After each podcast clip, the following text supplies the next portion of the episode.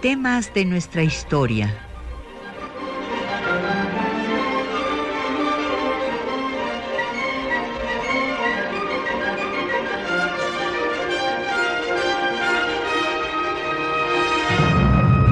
Un espacio que difunde el conocimiento del pasado para comprender nuestro presente. Programa a cargo de la maestra Patricia Galeana.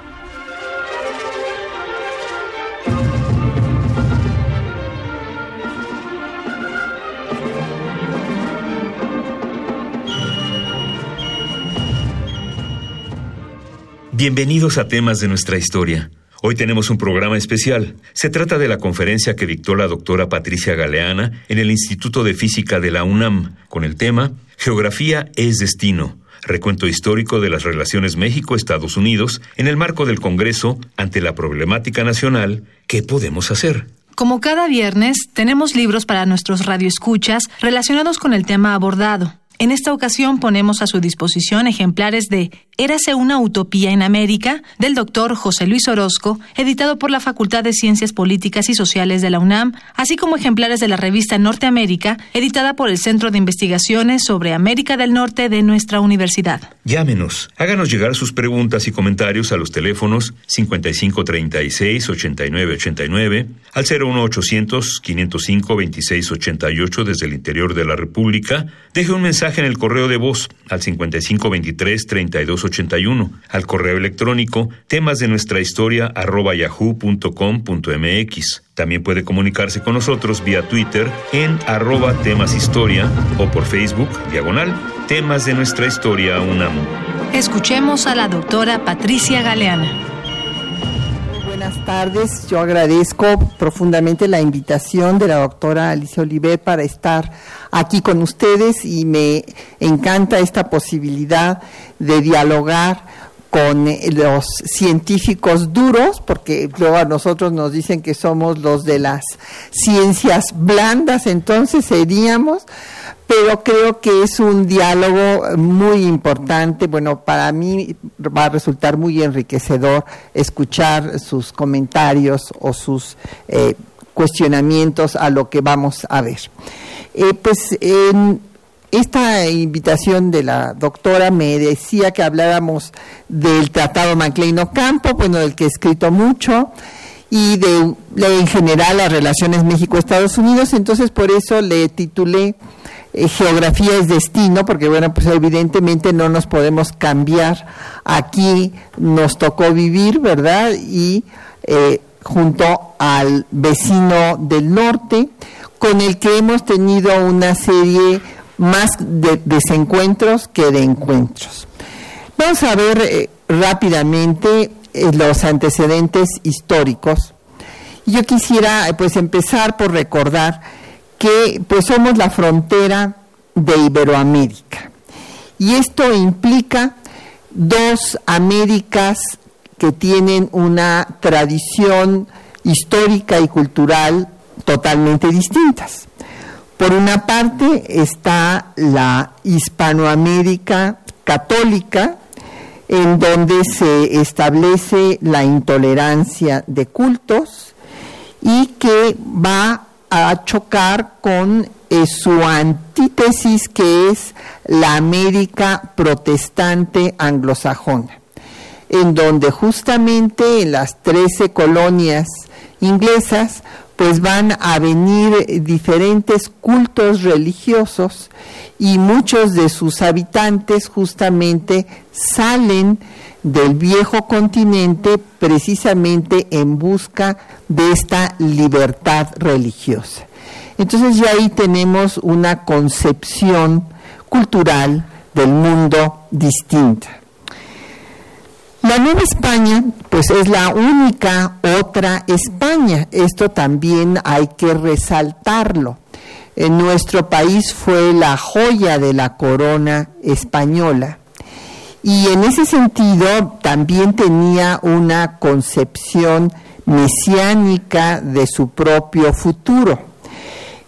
estaba nada menos, esta única región de Hispanoamérica fue evangelizada por la Virgen de Guadalupe personalmente, o sea, esto no sucedió en las otras colonias hispanoamericanas.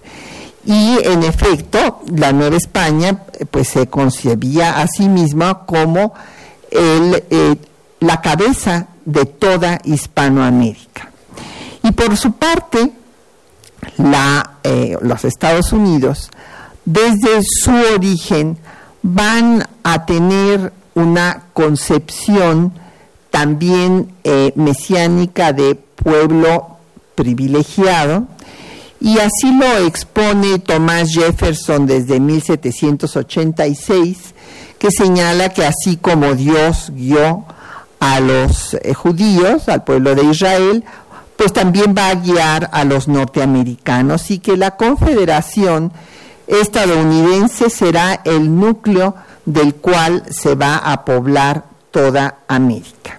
Y por otra parte, pues se traduce el conflicto eh, que vive el cisma del mundo cristiano cuando Jefferson señala que no conoce ningún ejemplo de un pueblo en la historia del mundo manejado por el clero que pueda tener un gobierno civil libre. Entonces, como ven ustedes, pues partimos de estos orígenes de concepciones antagónicas. Sin embargo, cuando viene la lucha por la independencia de nuestro país, pues hay una búsqueda de alianza con Estados Unidos. ¿Por qué? Porque la revolución insurgente la van a hacer originalmente los líderes que tienen ideas liberales, que no están de acuerdo con la jerarquía eclesiástica, ni con el regio patronato que estableció la alianza entre la corona española y la Iglesia Católica.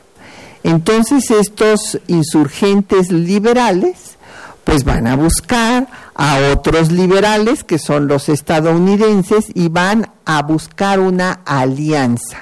¿Por qué? Porque consideran que si Estados Unidos fue el primero en independizarse en todo el continente, pues entonces les ayudará a independizarse a su vez del imperio español.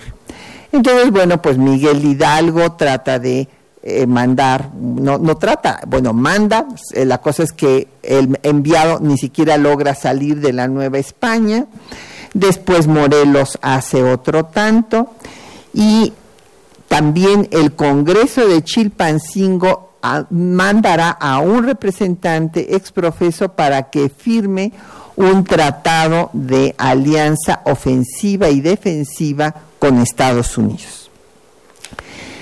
Una vez consumada la independencia, pues resulta que hay un presidente de Estados Unidos que es James Monroe, que declara que toda agresión hacia los países recién independizados del continente americano será considerado como una agresión a Estados Unidos.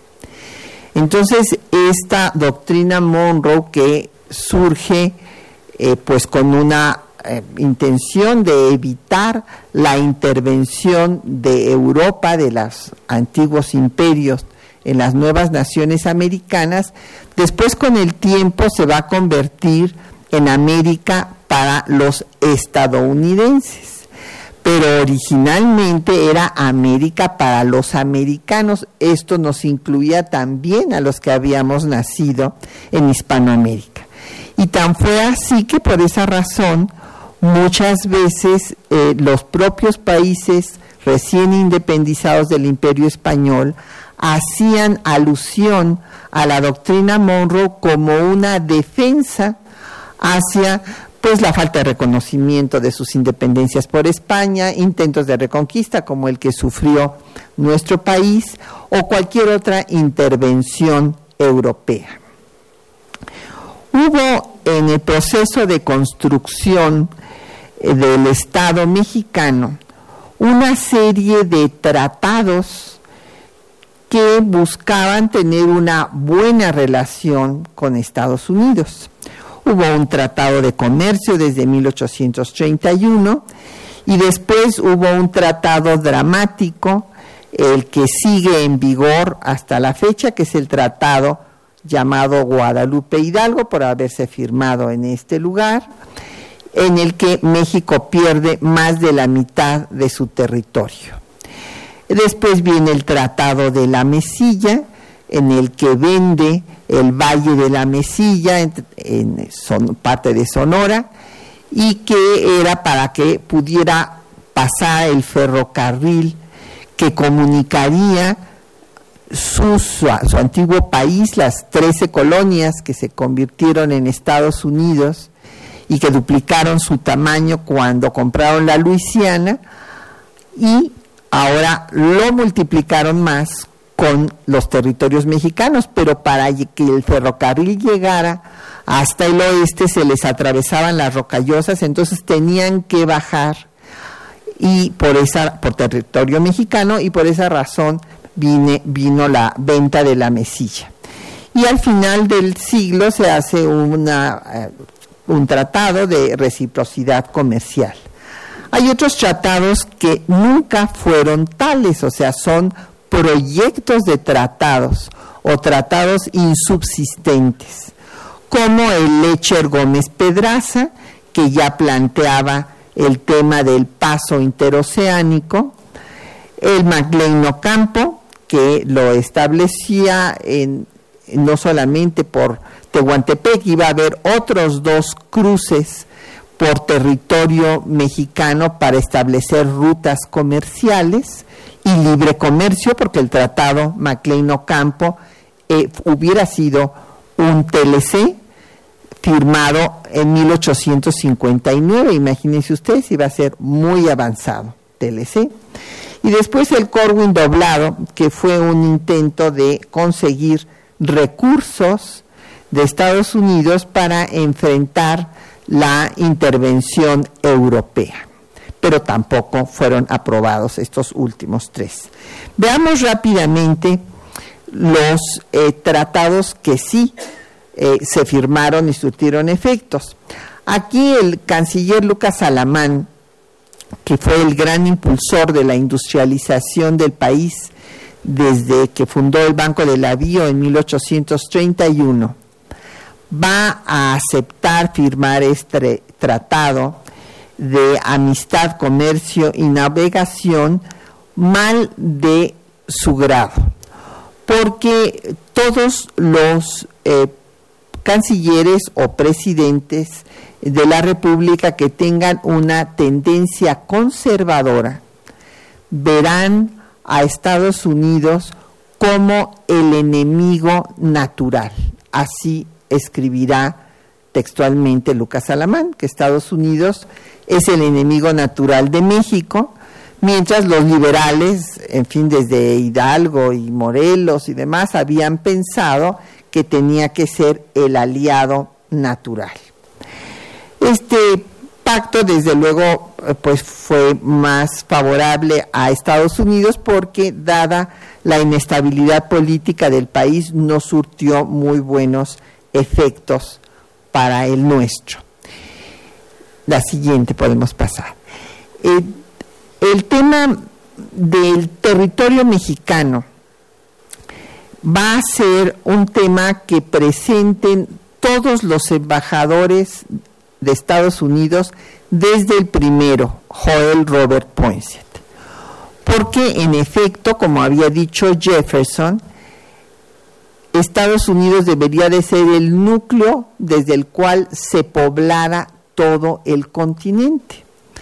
Y en efecto, Estados Unidos se convirtió en el país de migrantes que atraía a todas las migraciones europeas porque precisamente se les ofrecía tierra, que conquistaran tierras eh, y llegar así, pues avanzando hasta, hasta el oeste.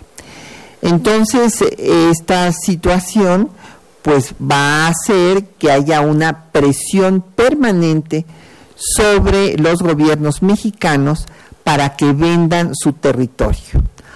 Hay la convicción en Estados Unidos de que es un territorio muy grande el que tiene México, hay una inestabilidad política, no hay suficiente población en la región norte del país, entonces ellos no entienden el sentido patrimonialista heredado de esta mentalidad hispana de que la tierra pues no se puede vender, o sea, es eh, lo propio y hay que defenderlo. Ellos con un gran pragmatismo pues eh, no entienden cómo los franceses vendieron la Luisiana y pudieron expandirse eh, con propiedades que eran de los propios ingleses en Oregon, etcétera. a, los españoles les quitaron las Floridas con una negociación entre diplomática y económica y no entendían por qué los mexicanos no vendían territorio. Entonces todos los embajadores, que ahí no sería muy cansado que les planteara cada uno de ellos, todos venían a ofrecer comprar territorio. Les interesaba el territorio que estuviera menos poblado, todos los estados del norte del país, y la Baja California siempre fue uno de sus objetivos principales. Hubo diversas eh, pues, intervenciones e invasiones armadas al país tanto en el siglo XIX como en el XX. En el siglo XIX viene eh, la separación de Texas, que fue producto pues de un convenio de colonización. Hubo varios proyectos de colonización por los gobiernos mexicanos, precisamente entendiendo que si no poblaban esos territorios tan grandes del norte, pues iban a acabar perdiéndolos. Eh, era muy difícil de cumplir las leyes de colonización porque se exigía que los colonos fueran católicos, ya que pues aquí en México había un estado confesional durante toda, todas las constituciones de la primera mitad del siglo XIX, establecían a un estado confesional en donde no podía haber otro culto que no fuera el católico. Pero como no había las condiciones como para ir a vigilar que estas normas se cumplieran, pues eh, la primera migración que se da entre las dos Américas va a ser la migración norte-sur, no sur-norte. O sea, los primeros que migran son ellos que vienen a asentarse en Texas. Y desde luego pasan muchas más familias de las que reportaban y además desde luego que no eran católicos sino protestantes. Entonces cuando en México se establece una constitución centralista, porque aquí bueno hubo diversos proyectos de nación, eh, primero se pensó que eh, lo mejor sería establecer una monarquía, tenían esta idea de una monarquía Ignacio Allende, Ignacio López Rayón y bueno, después Iturbide, que tuvo un imperio efímero de menos de un año. Y la idea republicana pues estaba ya en Hidalgo, en Morelos, triunfa con la constitución de 24, pero después viene la discusión de si debe de ser una constitución federalista y que cada entidad tenga autonomía interna, como tenían en Estados Unidos, es el modelo estadounidense, seguramente que les vendría muy bien ahora a los españoles para acabar con los problemas de Cataluña. Y el otro sistema era el centralista, ¿no? Eh, tomar todas las riendas desde la capital del país y desde ahí tomar las decisiones para todo el territorio. Cuando triunfan los centralistas en 1836, pues los tejanos declaran su independencia, porque dicen, bueno, se ha roto el pacto federal y por lo tanto, pues la República de Texas fue una república independiente desde 36 hasta 1845, en que esta república independiente se anexa a Estados Unidos. Pero desde luego, para esta independencia tejana contaron con todo el apoyo del gobierno de Estados Unidos. Y cuando ya viene la anexión, que México desde luego no había reconocido ni la independencia de Texas, está un poco así como Rajoy, ni la independencia de Texas, ni mucho menos que se fuera a anexar a Estados Unidos, pues fue un acto absolutamente inamistoso que tensó las relaciones y en ese momento pues estaba encabezando al gobierno de Estados Unidos, James Polk, un presidente demócrata, que estaba totalmente convencido del destino manifiesto, eh, que era su amigo John O'Sullivan, un periodista, que escribe lo que un artículo que después se convierte en doctrina. Y este Polk manda a invadir el territorio que era territorio mexicano. Y en ese territorio mexicano hay una escaramuza en donde mueren unos cuantos soldados norteamericanos y con esto pues Polk va a demandar del Congreso recursos y autorización para invadir México. Entonces, bueno, pues ya aquí de la separación de Texas, nada más les diré que fue eh, Andrew Jackson el que dio todo su apoyo a Samuel Houston para poder eh, lograr esta independencia. Inclusive, siempre si ustedes van a San Antonio, pues verán este, ahí eh, lo que dice de los mexicanos como pues salvajes que acabaron con todos los colonos tejanos que estaban eh, en el fuerte del Álamo, inclusive ahí eh, la, hubo la consigna después, recuerden el Álamo como un acto pues de reivindicación de lo que había hecho Santana en el fuerte del Álamo, pero este si nosotros ah, vemos los documentos y cómo estuvo la situación, pues lo que pasa es que a los señores colonos tejanos que estaban en el Álamo se les pidió la rendición en tres ocasiones y no quisieron rendir el fuerte porque estaban esperando justo que viniera Samuel Houston a apoyarlos.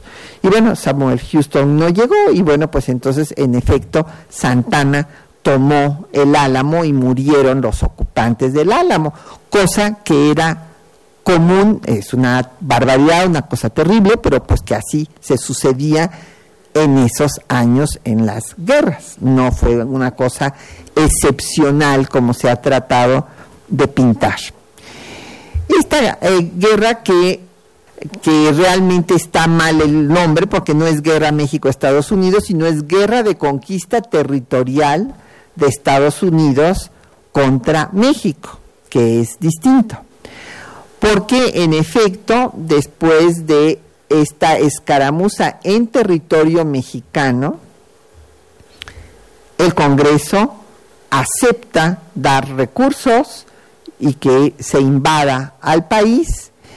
Y bueno, pues viene primero una, eh, avanza la, la escuadra desde Estados Unidos hasta la angostura.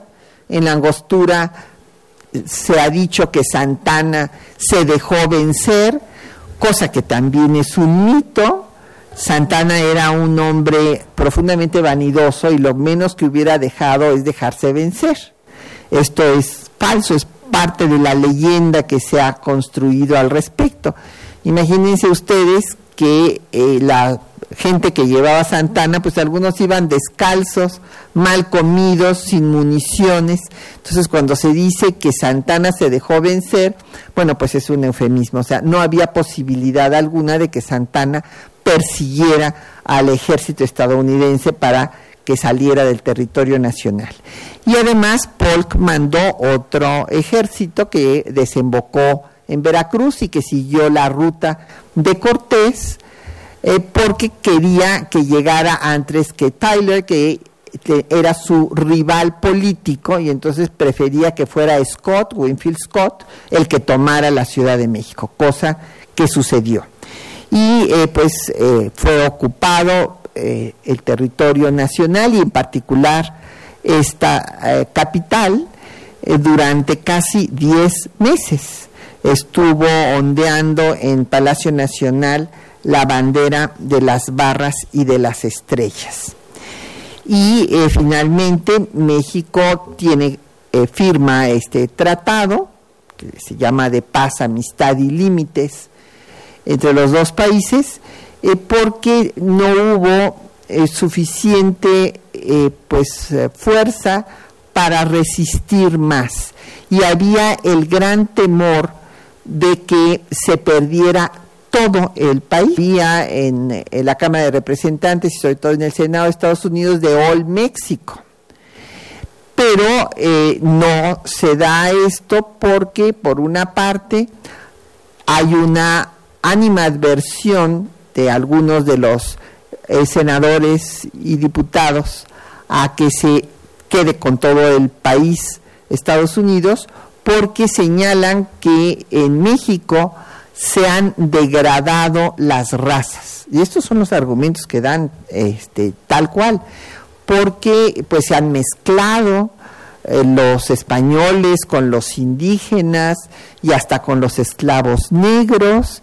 Y además ha sido pues evangelizado, ha sido formado a esta población por la corrupta Iglesia de Roma, que entonces hay que quedarse nada más con todos los territorios que estén libres de mexicanos, en pocas palabras.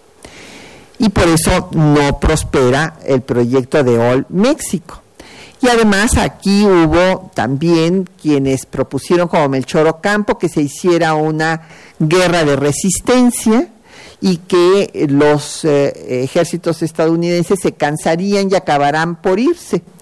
Esto lo propone Ocampo, pero no cuenta con eco. Son muy pocos los personajes que están de acuerdo con esta posición, eh, como el caso de Mariano Otero, pero la mayoría no ven viabilidad a que se siga haciendo resistencia y sí el temor de que se pierda todo. Inclusive el secretario de Relaciones de ese momento, Luis de la Rosa, dice que hay que recuperar los restos de un naufragio, pues para que no se pierda todo. Y este es el señor eh, que les decía que era muy amigo de Polk, John O'Sullivan, que escribió algo muy parecido a Jefferson, eh, señalando que el futuro de Estados Unidos era extenderse para extender el gran experimento de la libertad y del autogobierno y que tenían ese derecho como un árbol de tomar el aire y la tierra necesarias para su desarrollo. Esta es la esencia de lo que después se convirtió en doctrina, el destino manifiesto de Estados Unidos, que tiene sus antecedentes en todo lo que vimos desde Jefferson. El Tratado Guadalupe Hidalgo solamente tuvo dos artículos que favorecieron a México y han sido los que se derogaron eh, rápidamente. Estos dos artículos consistían en el artículo décimo y el artículo décimo primero, señalaban que se iba a respetar la nacionalidad de los mexicanos que quedaron en el territorio perdido, así como sus propiedades. Y que, por otra parte, no se iban a lanzar a los eh, indios nómadas al territorio nacional, como hacían todo el tiempo cosa que pues incumplieron y según les hacía falta población, no dejaron que los mexicanos que había se vinieran al territorio nacional, como fue el caso de Nuevo México, porque ahí les hacía falta mano de obra. En cambio, en otros estados, como el caso de California, en California pues encontró oro por esos años, unas pepitas de oro, y entonces vino la fiebre del oro y acaba de salir un, libro en Estados Unidos mostrando las fotografías de los linchamientos de los mexicanos a los que se les quitaba su tierra porque se pensaba que se podía encontrar oro. Finalmente, estos dos artículos fueron derogados y todos los demás, en principio, siguen en vigor.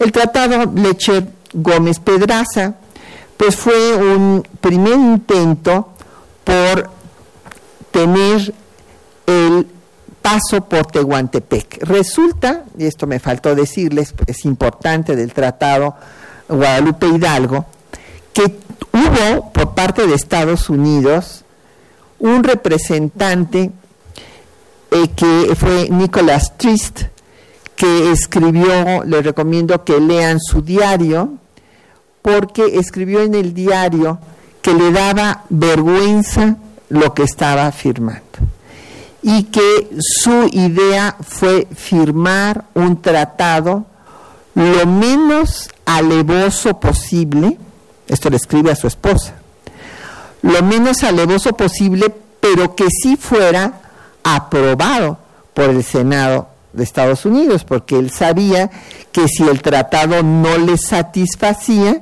pues continuaría la guerra. Y también los representantes de México, Bernardo Couto, Atristain, eh, hicieron una buena defensa, por ejemplo, de la península de Baja California que quedó unida al territorio nacional. Si hubieran bajado un poco más la línea fronteriza, pues hubiera sido una isla ya, que habría habido más dificultad todavía para su relación y su integración con el resto del país. Y hubo otro americano que escribió eh, cosas, páginas dramáticas sobre este tema, que fue eh, precisamente Lincoln. Abraham Lincoln era eh, en ese momento legislador y escribió que le había, pues primero había callado porque era tal el sentimiento patriótico de invadir México y de vengar la muerte de los mexicanos, que cayó por patriotismo en ese momento, pero que ya que había terminado la guerra, tenía que decir que ese encuentro se había dado en territorio mexicano y denunció esto en contra de Polk. Eh, vamos a publicar próximamente eh, el diario del propio Polk, en donde ustedes verán, él sí ya se publicó por Luis Cabrera hace muchos años, pero ahora vamos a hacer una reimpresión porque es interesante ver para entender la mentalidad estadounidense de ciertos eh, miembros de, bueno, los votantes de Trump, por ejemplo, participan de esta mentalidad, eh, si consideran que son un pueblo superior, que los mexicanos somos un pueblo inferior y que se tiene que cumplir este destino manifiesto que está escrito desde, según Jefferson, por, por Dios mismo. Entonces, eh, no obtienen, a pesar de todo el dinero y los hombres que invirtieron en la invasión y guerra de conquista territorial sobre México, no lograron quedarse con Baja California, les quedó pendiente Baja California y el paso por Tehuantepec. Porque desde tiempos de Humboldt había explorado los diferentes eh, pasos interoceánicos que se podían hacer y había escrito con toda razón que, el, que quien tuviera ese paso iba a ser el dueño del comercio del mundo. Y estudió tanto Panamá, Nicaragua y Tehuantepec. Y concluyó que de los tres, el mejor era Tehuantepec. Y fíjense, esto lo escribió en 1804, sin ningún tipo de equipo, pero eh, fue realmente como un profeta porque él dijo que en Panamá no convenía porque había un gran desnivel entre los océanos y que además iba a faltar agua y se iba a tener que hacer un sistema de exclusas, que era caro. Y de Nicaragua no se ocupó porque dijo que era un país erizado de volcanes. Entonces seguramente le da mucho miedo a los volcanes, no quería que, se hiciera ahí nada. Pero en cambio Tehuantepec era el mejor sitio porque no había desnivel entre los océanos y era el punto más septentrional. Y los países pues más desarrollados y que necesitaban de ese paso comercial estaban en el norte. Por lo tanto, era el mejor paso. Así es que este tratado Lecher Gómez Pedraza fue un primer intento de que los Estados Unidos se adueñaran del paso de Tehuantepec. Pero no eh, se dio finalmente este tratado y Santana le había dado la concesión para que hiciera el paso por Tehuantepec a su compadre de Garay, que después pues se lo va a vender a Hargus, que era un millonario eh, que se dedicaba justamente a, a los navíos comerciales.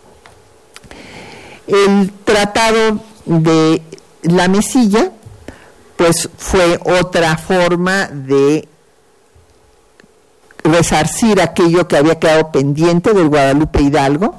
Es más, a Díez de Bonilla, que fue el canciller al que le tocó negociar esto, y, y, puede uno ver los documentos de Díez de Bonilla en el Archivo de Relaciones Exteriores, pues le ofrecían bajar otra vez la línea fronteriza a la mitad de lo que actualmente es el estado de Chihuahua.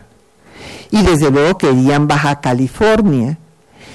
Y en ese tratado, lo que se llama Venta Gatzen, pues hizo una buena negociación Díaz de Bonilla y en el artículo octavo quedó comprometido que se haría un tratado específico para el paso interoceánico y este fue el Tratado Maclean-Ocampo, en el que para reconocer al gobierno liberal de Juárez se le pedía que, que cumpliera el Tratado de la Mesilla, porque el Tratado de la Mesilla sí fue aprobado por los congresos de los dos países, surtió efecto, dieron la indemnización, o sea que la compra, o sea, los millones por los que compraban la mesilla, y la mesilla pasó a formar parte de Estados Unidos, o sea, fue un tratado en toda forma.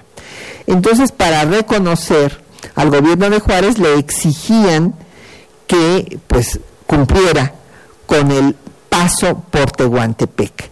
Y este paso, pues en ese momento se negoció esta posibilidad porque Ocampo estaba preocupado porque ya sabían que los conservadores estaban en guerra civil, ¿se acuerdan ustedes? La guerra de reforma con los conservadores, porque la constitución de 57 no estableció la intolerancia religiosa, entonces fue condenada por el clero, y en este escenario, pues los conservadores fueron a pedir ayuda a Europa.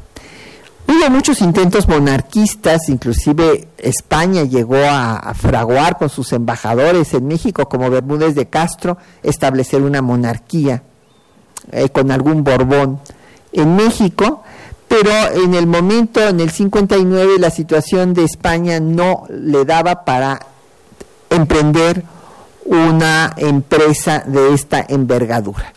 En cambio, el árbitro de la política europea era Napoleón III y entonces acudieron a Napoleón III para que estableciera un imperio en México y detener el avance de Estados Unidos.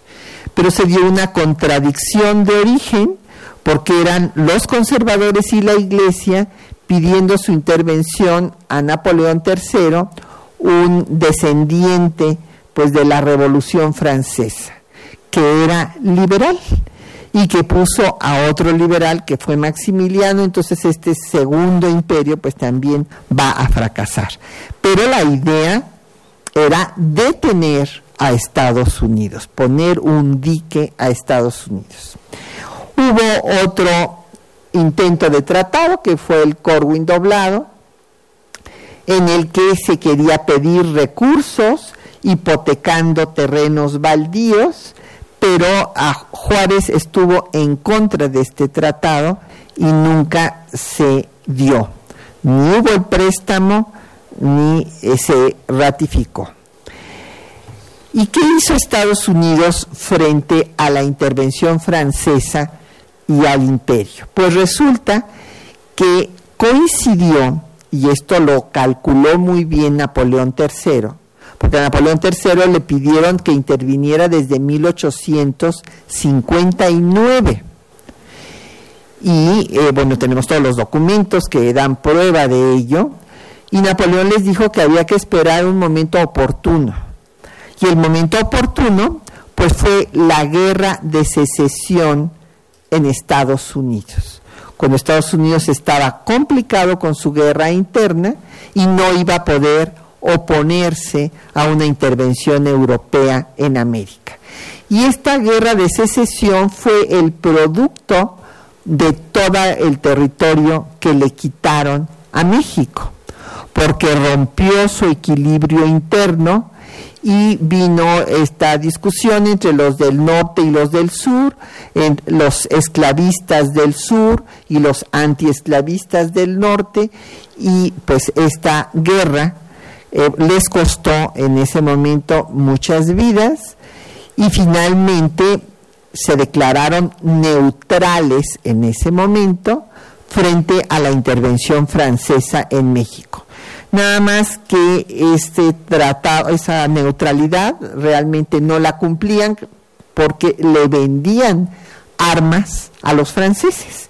Está lleno de cartas de Matías Romero reclamando que Estados Unidos está violando la neutralidad, que no le vende armas a los mexicanos y que en cambio les vende armas a los franceses, para que sostengan al imperio y acaben con los republicanos. Esto va a cesar y lo hacían para que los franceses no fueran a querer intervenir en su propia guerra civil.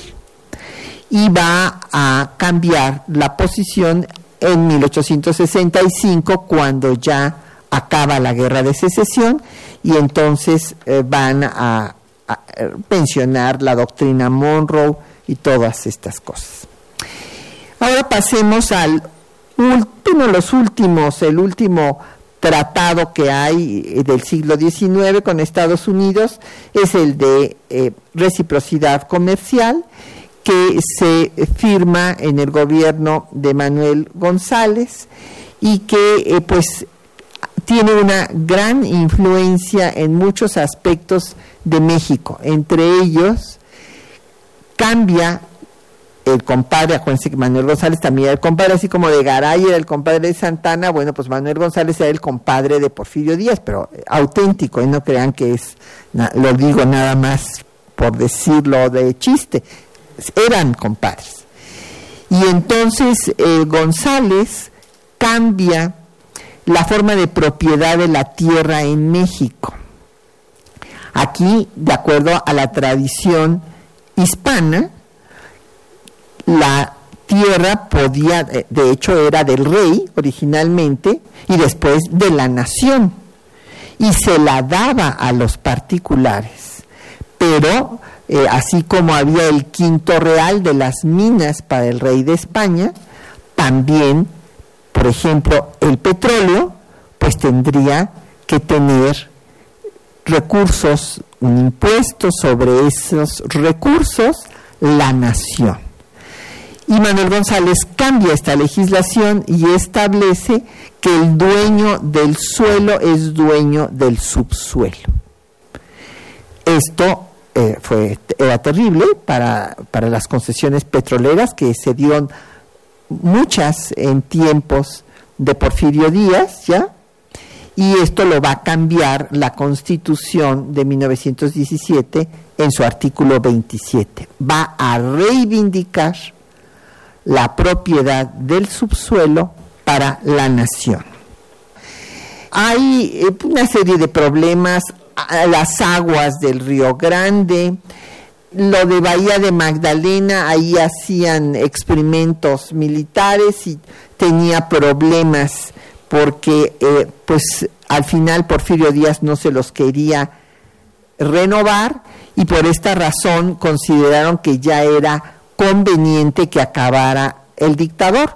Primero cuando les daba todo tipo de facilidades en sus empresas, en las minas, eh, por ejemplo la de Cananea, eh, o toda la, eh, pues, la utilización del subsuelo, estaban contentos con Porfirio Díaz, pero ya cuando no se les renovó sus experimentos militares en Bahía Magdalena, empezaron a tener desagrado por el dictador. Eh, como sabemos, pues viene eh, la revolución maderista que acaba con Porfirio Díaz, con el gobierno de Porfirio Díaz, pero resulta que a Madero se le ocurre poner un impuesto al petróleo. En primer lugar, que se registre cada barril de petróleo que se saca y que paguen un impuesto al gobierno. Y como ustedes imaginarán, pues esto no fue del agrado del embajador estadounidense, Henry Lane Wilson, y eh, la intervención se dio flagrantemente, puesto que en la embajada invitó al sobrino de Díaz, a Félix Díaz, y a Victoriano Huerta para tramar el fin del gobierno de Madero.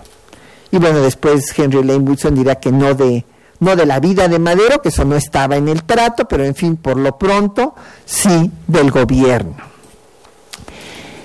Eh, viene la segunda etapa de la Revolución Mexicana y, ya hay un cambio de presidente, eh, va a subir Woodrow Wilson en lugar de Taft y Woodrow Wilson no está de acuerdo con la usurpación de Victoriano Huerta que había apoyado el embajador de su predecesor. Entonces remueve desde luego a Henry Lane Wilson y va a invadir Veracruz en abril de 1914 sobre pretexto de evitar que le llegara armamento de los alemanes a Victoriano Huerta. El, tema es que la revolución en este momento ya estaba encabezada por Venustiano Carranza y Venustiano Carranza rechaza que eh, lo quieran ayudar porque según Woodrow Wilson con esto estaba ayudando a que ganara la revolución constitucionalista y que saliera el usurpador. Pero en realidad lo que querían era intervenir en los asuntos internos de México y mientras estaba ocupado el puerto de Veracruz, que fue bombardeado en forma realmente dramática, inclusive los representantes diplomáticos, los cónsules, pedían que se dejara salir a la población y que no siguiera el bombardeo y no se quiso hacer esto. Y eh, mientras está ocupado Veracruz, van a tener lugar eh, las conferencias, las fallidas conferencias de Niagara Falls. Woodrow Wilson pues se llama a una intermediación del ABC, Argentina, Brasil y Chile, para que acudan representantes del gobierno de Huerta y representantes de Carranza para que acabe eh, pues la revolución y que haya paz pero Carranza no acepta la intervención de Estados Unidos y no manda representantes a las conferencias de Niagara Falls.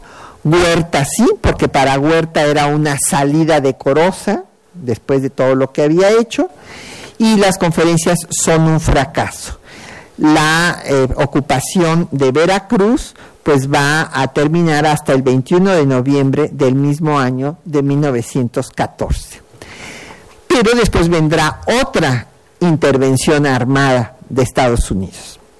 Y esta será la expedición punitiva encabezada por el general Pershing, que después va a ser el jefe de las fuerzas de Estados Unidos en la Primera Guerra Mundial, y va a venir a buscar a Villa.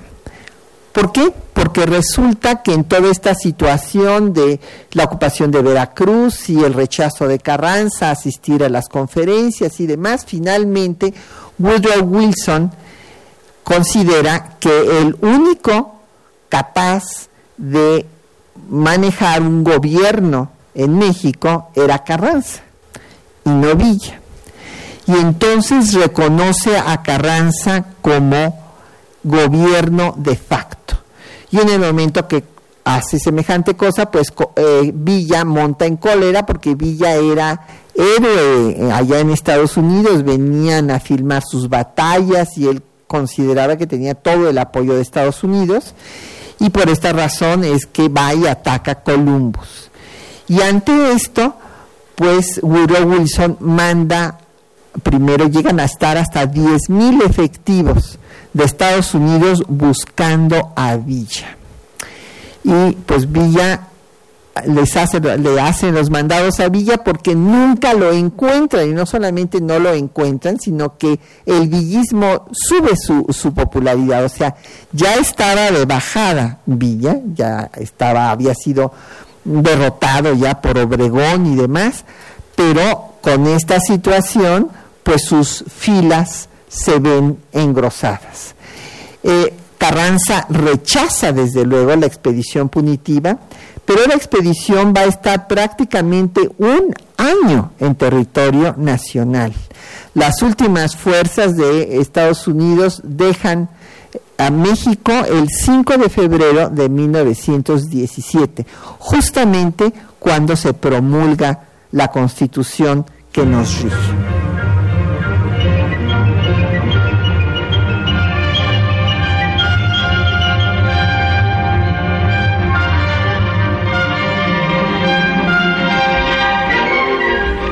De nuestra historia.